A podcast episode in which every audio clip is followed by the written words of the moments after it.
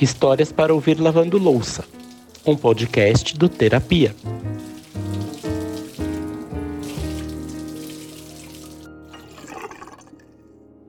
Vem cá, você já ouviu falar que é preciso uma aldeia inteira para criar uma criança? Esse é um provérbio africano que fala sobre o desafio de educar crianças em uma sociedade cada vez mais individualista. Não só individualista, né? Apressada também. E que ainda responsabiliza apenas as mães pelos cuidados dos filhos. E segundo uma pesquisa do Datafolha de maio do ano passado, 2023, metade das mães brasileiras criam os seus filhos sozinhas sem contar com a presença afetiva e financeira dos pais. Além de não ter a participação dos pais, muitas mães também não podem contar com uma rede de apoio. Uma espécie de aldeia mesmo, formada por parentes, amigos e outras pessoas que contribuem para o cuidado daquela criança. A gente falou tudo isso aqui para chamar a atenção para dois pontos importantes. Um deles é óbvio, que é a responsabilização dos homens na criação dos seus filhos, e o outro é que a mãe não deveria ser colocada compulsoriamente no lugar de única responsável pela criação e cuidado da família. Mães que compartilham a criação dos filhos com a sua aldeia não se tornam menos mães por isso. Mas muita gente acha que se a mãe não está lá o tempo todo, ela é uma péssima mãe ou abandonou seu filho. E a história da Andressa é mais uma história que vem para nos mostrar algo novo. As histórias que a gente conta aqui muda como a gente pensa e pode mudar outras pessoas também. Inclusive, escrevemos um livro, né, chamado A História do Outro Muda a Gente. Quem não leu ainda, tá na hora de ler. O link para comprar tá na descrição do episódio. A Andressa, ao dividir os cuidados da sua filha Rafaela com a irmã, que sempre quis gerar um filho e não conseguiu, deu a oportunidade da irmã ter uma filha e da filha ter duas mães e um pai presente. Porque a minha irmã é mãe. A minha irmã está sendo mãe. Tudo que ela faz pela minha filha é igual eu, fa eu faço. Sim, porque minha irmã é mãe. Nós somos mães da Rafaela. E eu acho que essa é minha maior alegria. Eu não sei nem se é o certo pensar assim, tipo assim, não pensar na Rafaela. Não sei se é, se é essa minha dúvida, minha preocupação. Eu só sei que a minha irmã é mãe. Eu acho que é isso que ela para quem gosta, não estou julgando a mulher que não quer ser, cada um sabe de si, mas ela queria.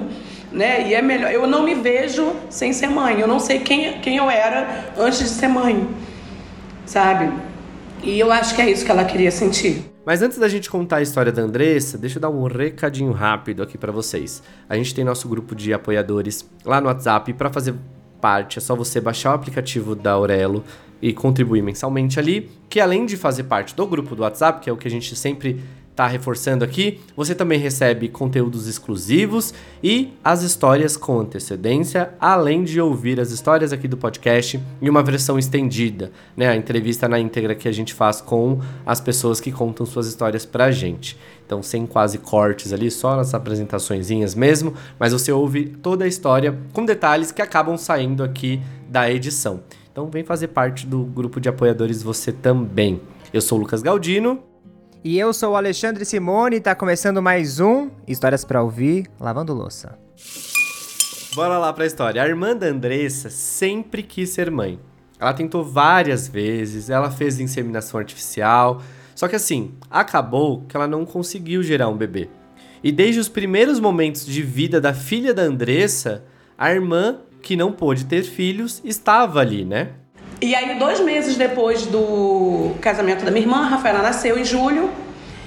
E eu lembro quando eu acordei da anestesia, ela estava dando o primeiro copinho de leite, porque eu estava dormindo, a Rafaela morrendo de fome, ela estava lá comigo. E aí ela costuma dizer que ela deu a primeira mamada da Rafaela, e eu falo que a primeira, o primeiro mamar foi minha irmã que deu. Né? Ela fala isso com orgulho. Eu que dei o primeiro mamar. Minha mãe foi o primeiro banho e ela foi o primeiro mamar. Então, tudo bem. Só que com 24 horas de vida, a Rafaela teve um grau muito elevado de icterícia, teve que fazer transfusão de sangue.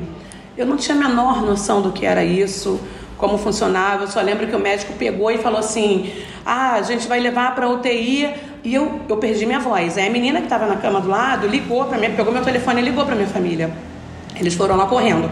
Como a minha irmã sempre trabalhou em hospital, que ela é nutricionista, então ela tinha mais acesso aos hospitais. Se identificava, conversava com a nutricionista do hospital. Então ela foi esse essa o elo, né, de conversar, de saber o que estava acontecendo, me acalmar. E foram os piores nove dias da minha vida que a Rafaela ficou internada. Porque eu, eu descia de, no, de 30 em 30 minutos para UTI para saber como ela estava, para dar um pouco do mamar, porque eu também tinha que dar o leite do banco de leite, porque eu não tinha leite ainda suficiente. Acho que o BAC também, né? O susto. E a minha irmã ali incansável comigo. Foi incansável. E quando eu voltei para casa depois desses nove dias, é, ela me ajudou muito. Ela, minha mãe, eu tive muito suporte da minha família. Sempre. A minha irmã voltava do trabalho todo dia, passava pela minha casa todo dia. Então sempre foi essa ligação. A Rafaela, com dois, três anos, já ia passar final de semana na minha irmã, nas férias ia também. E pelo jeito, desde a barriga, a Rafaela já sentia que teria duas mães. Foi tão natural que eu não sei nem explicar exatamente isso. Porque pra gente, para as pessoas não é, mas pra gente é muito natural. E essa ligação dela, eu vejo hoje, assim, refletindo toda a nossa história Vou começar pela, pela, pelo dia do casamento dela, há 22 anos atrás. Que ela lá no altar casando, a minha irmã, e eu grávida, a Rafaela com sete, sete meses da Rafaela, a Rafaela não parava de dançar na minha barriga. Ficava um bolo para um lado, um bolo para o outro, e todo mundo rindo porque eu ficava rindo no altar, vendo aquilo.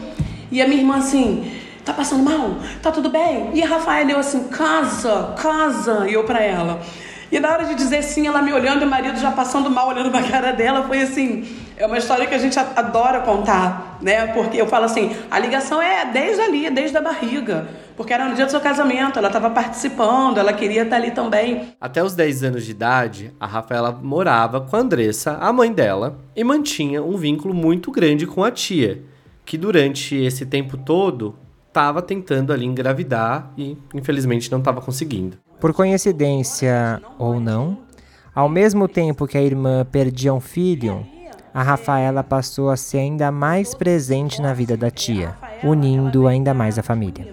Não que a gente não fosse unido, mas ela trouxe mais união. Meu pai não, não ficava muito em casa, né? Eu e minha irmã, a gente não tinha tanta ligação, né, de ficar assim sempre juntos. E a Rafaela trouxe isso, trouxe essa ligação, trouxe essa união. Por conta dela, a gente abria mão de muita coisa, porque ela foi a primeira neta, minha primeira filha, primeira sobrinha, primeira filhada. Então, assim, foi super protegida, né? Super amada. E até por ter o pai muito ausente, então a família acaba suprindo. Quando ela tinha 10 anos de idade, eu passei num concurso público aqui no Rio. E aí era muito longe a escola que eu trabalhava, a Rafaela estudava comigo, a gente levantava 5 da manhã para ir para fila, pegar ônibus, enfrentar todo aquele sofrimento de um trabalhador brasileiro. Só que aí quando eu passei no concurso, eu falei assim, caramba, o que, que eu vou fazer? Eu vou sair no meio do ano da escola, o que, que eu vou fazer com a Rafaela? Ela não pode perder o ano. Aí a escola falou assim, olha, ela mantém ainda a bolsa, porque filho de professor, né, tem a gratuidade, e a minha irmã então faz o seguinte: era mais ou menos perto da casa da minha irmã. Ela fica comigo durante a semana. Rafaela quis, então ficou de boa. Ela já ficava lá férias e final de semana, então não tinha problema nenhum a gente fazer essa troca. E foi de forma leve. No ano seguinte, uma outra escola mais perto da minha irmã que eu já tinha trabalhado deu uma bolsa para ela. E foi natural, a amizade dela que ela, que ela já tinha manteve, todo o vínculo que ela tinha, a família da, da, da sogra da minha irmã também. Então, assim, nunca foi um problema pra gente, né? E aí, quando ela tinha 10 anos que teve essa troca, ela, ela foi morar com a minha irmã.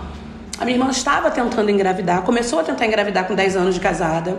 Não conseguia, fez inseminação, tentou, foi um sofrimento, todo mundo sofria. A cada negativa era um sofrimento, até que ela engravidou. E ficou, eu não sei se não me engano, dois ou três meses, né? Ela em casa de repouso total, sendo atendida prontamente sempre. E ela perdeu mesmo assim. Então foi muita tristeza pra gente.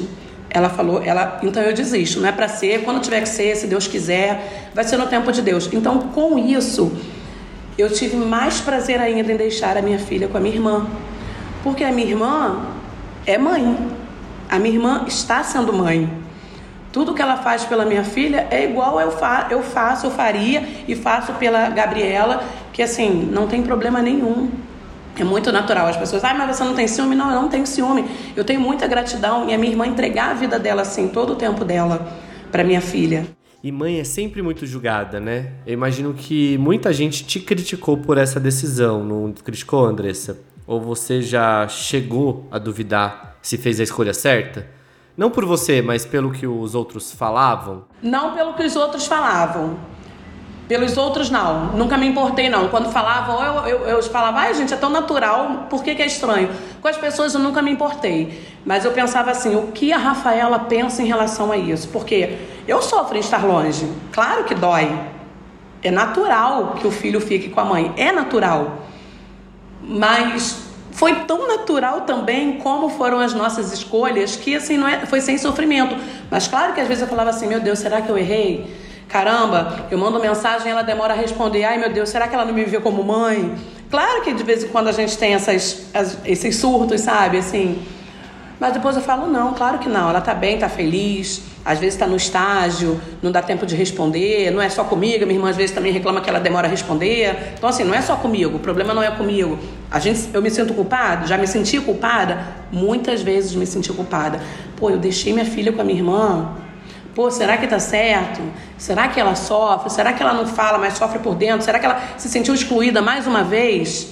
Né? Porque teve o pai que não foi presente, nunca foi, nunca fez questão. E agora a mãe, claro que muitas vezes eu sofri com isso. Mas como eu vejo as coisas assim natural com ela e vejo que ela ela fala bem, se declara, com o jeito ogro dela, porque cada um tem um jeitinho de ser, né?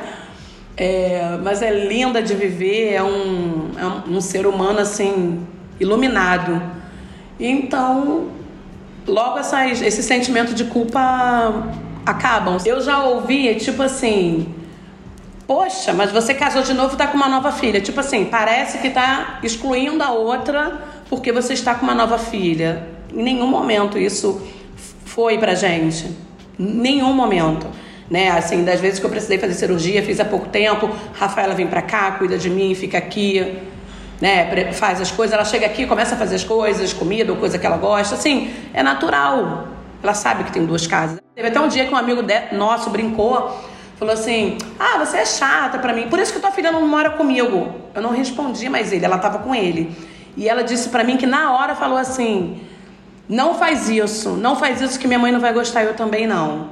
Eu fiquei um bom tempo sem falar com esse amigo, porque aquilo, tipo assim, cara, sabe? Aí depois, conversando com ela, ela falou assim: mãe, o que o, o que o fulano falou te doeu, né? Eu falei assim: muito. Ela, eu sei. Mas foi brincando, foi te zoando. Eu falei: eu sei, mas eu não gostei. E mudei o assunto.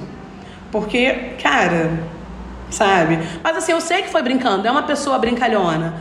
Mas não sabe as dores de cada um, né? E como é que foi para Rafaela quando vocês decidiram que ela ficaria com a sua irmã? Foi tão natural porque ela já ficava. Ela já pedia para ficar. Até quando ela não tinha que ir final de semana ou férias, ela sempre quis ficar com a minha irmã, sabe?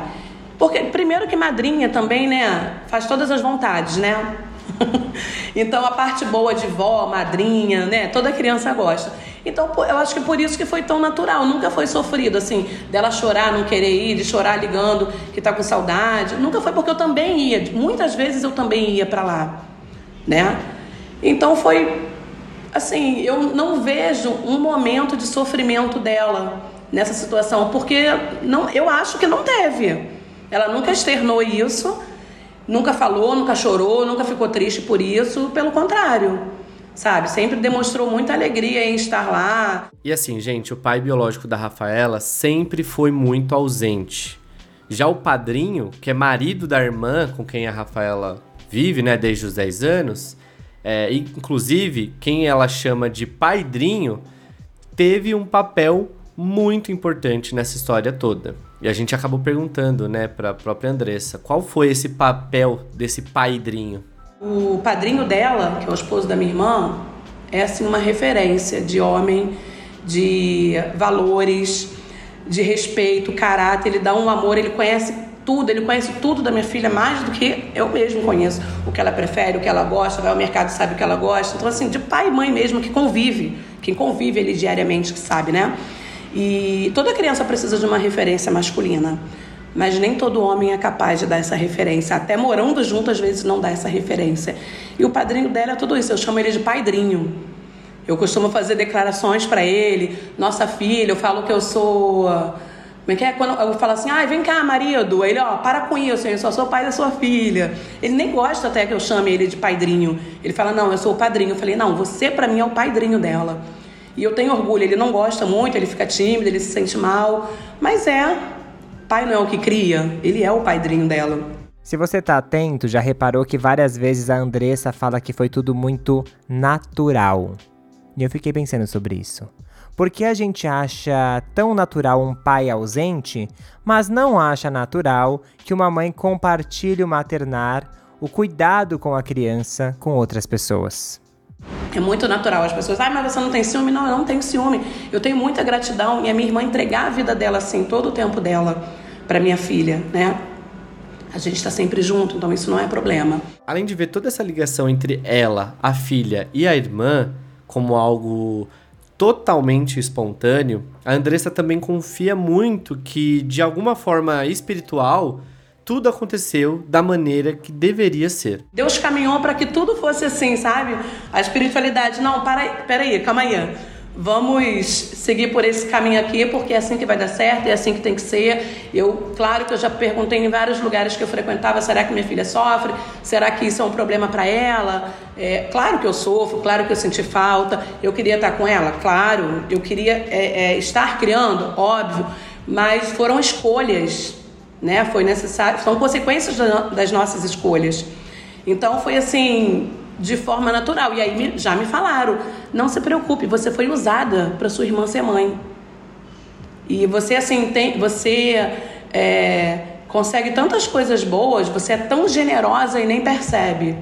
Então eu, eu comecei a seguir por esse lado. Eu acho que foi uma generosidade, é, com muita humildade eu falo isso, muita mesmo, porque é para minha irmã, é minha filha, é minha família a gente está sempre junto, elas estão sempre aqui em casa, quando eu posso eu tô lá, porque não é tão longe. Então, assim, então é isso. Se Deus é, fez esse caminho, seguiu por esse caminho, mudança de escola, minha irmã perdeu, foi um amparo para minha irmã, foi um, um apoio para minha irmã naquele momento. A Rafaela é todo o apoio para minha irmã naquele, desde aquele momento. Né? Tudo que ela sempre precisou para viver como mãe, irmã, amiga, madrinha, a minha irmã vive, eu tenho certeza disso. E aí, entre uma louça e outra, você pode estar se perguntando: tá, mas como é que ficou a relação entre mãe e filha da Andressa com a Rafaela? A nossa relação nunca, a minha relação com a Rafaela nunca ficou é, diferente por isso. Ela sempre desabafou comigo quando foi dar o primeiro beijo, enfim, todas as os segredos dela, ela vinha conversar primeiro comigo, então eu ficava muito lisonjeada, porque, tipo assim, ah, eu não perdi esse vínculo com a minha filha, eu não perdi essa relação com a minha filha. Que, de uma certa forma, a gente ficava com medo, óbvio. Será que ela vai me ver como mãe? Será que ela vai me ver, né, como família dela? E isso nunca, nunca foi diferente. As pessoas acham estranho, perguntam, mas você não sente falta? Claro que eu sinto falta. Ah, mas é estranho. Eu falei, mas é estranho por quê? Não tem criança que nem convive com mãe e não vai deixar de ser feliz? Claro que tem as, as crianças ou pessoas que são muito infelizes com essa ausência. Mas eu percebo que não é o caso dela. Não nessa situação. Né? Ela faz terapia, não por conta disso, mas eu vejo que isso não é um problema pra gente, não é um problema na nossa família. A nossa família sempre foi muito tranquilo. Eu e Rafaela nunca perdemos a ligação, não por ela ficar sempre com a minha irmã. E quando ela tinha seis anos mais ou menos, eu engravidei da minha segunda filha, é, casei e ela escolheu, ela ia comigo nas, nas ultras, a Rafaela. Ela sempre viveu isso, ela escolheu o nome, claro que não foi o nome, a gente não aceitou, trocou por outro, ela queria o nome da boneca dela. Mas enfim, elas também têm muita ligação. Eu acho muito fofo que, embora a gente não more junto, tem muita ligação. Nós três somos muito iguais. Às vezes a pessoa me olha e fala assim: caramba, vocês são muito iguais. Aí eu fico assim: ai, graças a Deus. Porque tem gente que me olha e fala: nossa, você falou igual a Rafaela. Eu, ai, graças a Deus, ela parece comigo. Uma das primeiras coisas que a Andressa falou na nossa conversa com ela foi que a dor da irmã também era a dor dela. E, de certa forma, a alegria também. A gente pode até pensar, por um lado egoísta, que a Andressa estava dividindo o amor da filha com a irmã, mas na verdade o que ela fez foi compartilhar, multiplicar esse amor e fortalecer ainda mais os laços que ligam essa família. E hoje vi assim a Rafaela com 22 anos, linda, educada, amiga de todo mundo, todo mundo é apaixonado por ela, as amigas da minha irmã, minhas amigas, todo mundo. É, prestativa, humana, espiritualizada, que é assim, uma coisa fora do normal, é o amor das nossas vidas. Então, olhar para ela e ver tudo isso, ver assim, que nada se perdeu, que nada foi em vão, que não, não erramos, sabe? É muito gratificante, muito mesmo. E agradeço muito a minha irmã e ao meu cunhado por eles é, doarem o tempo deles, a vida deles, por amor a Rafaela. Essa questão, né, de que a mãe é muito sobrecarregada no cuidado do filho, me lembrou de um episódio do novo programa da Fátima Bernardes no GNT. Você sabe qual é o nome, Ale? Gente como a gente. Ah, esse mesmo, Gente como a gente. É, ela convidou a Carol com K e o Carlinhos Brown. E, e aí os dois estavam falando sobre cuidado. A Carol com K fala que ela teve que, quando ela teve o filho dela, é, ela, foi, ela era muito novinha, teve que parar a carreira para cuidar do filho, teve depressão pós-parto, enfim. É, e aí eu acho que o que me pegou foi ela falar: tive que parar minha carreira para cuidar do meu filho, né? E aí, uma esperta telespectadora, na verdade não tele, né? Ela tava lá na plateia, ela falou, ela pegou e falou pro Carlinhos Brown: Ah, e pra você, como foi cuidar do seu filho e, e conciliar isso com a carreira? E a resposta dele foi aquelas respostas vagas de ah, quando eu tenho tempo, quando eu consigo, nananã, sendo que ele tem seis filhos. Então, olha só como a gente normaliza, né, é, a criação do pai ausente, mesmo aquele pai que está dentro de casa, que ainda está casado com a mãe e tudo mais, não necessariamente ele tem largado a, a, a esposa e o filho, mas é natural que o pai trabalhe e não participe da, das tarefas é, de escola, não vai numa reunião, não vai, não sabe, sei lá, até que série que o filho tá, sabe? Ou nos preparativos da festa, que banque apenas o financeiro, enquanto a mãe tem que abdicar de toda a vida dela, né?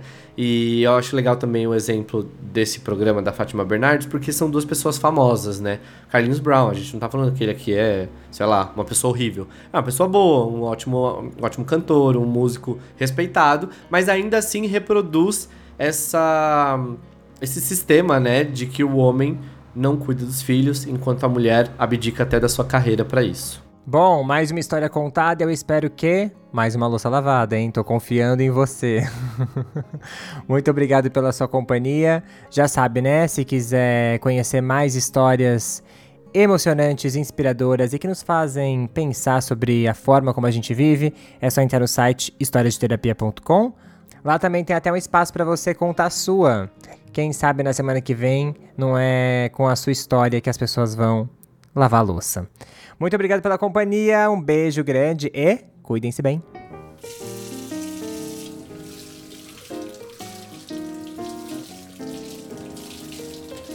O Histórias para Ouvir Lavando Louça é apresentado por Alexandre Simone e Lucas Galdino tem o roteiro escrito por Thaís Cruz e a edição é da Manu Quinalha. Eu sou Renato Ber e sou um apoiador do Terapia na Aurelo.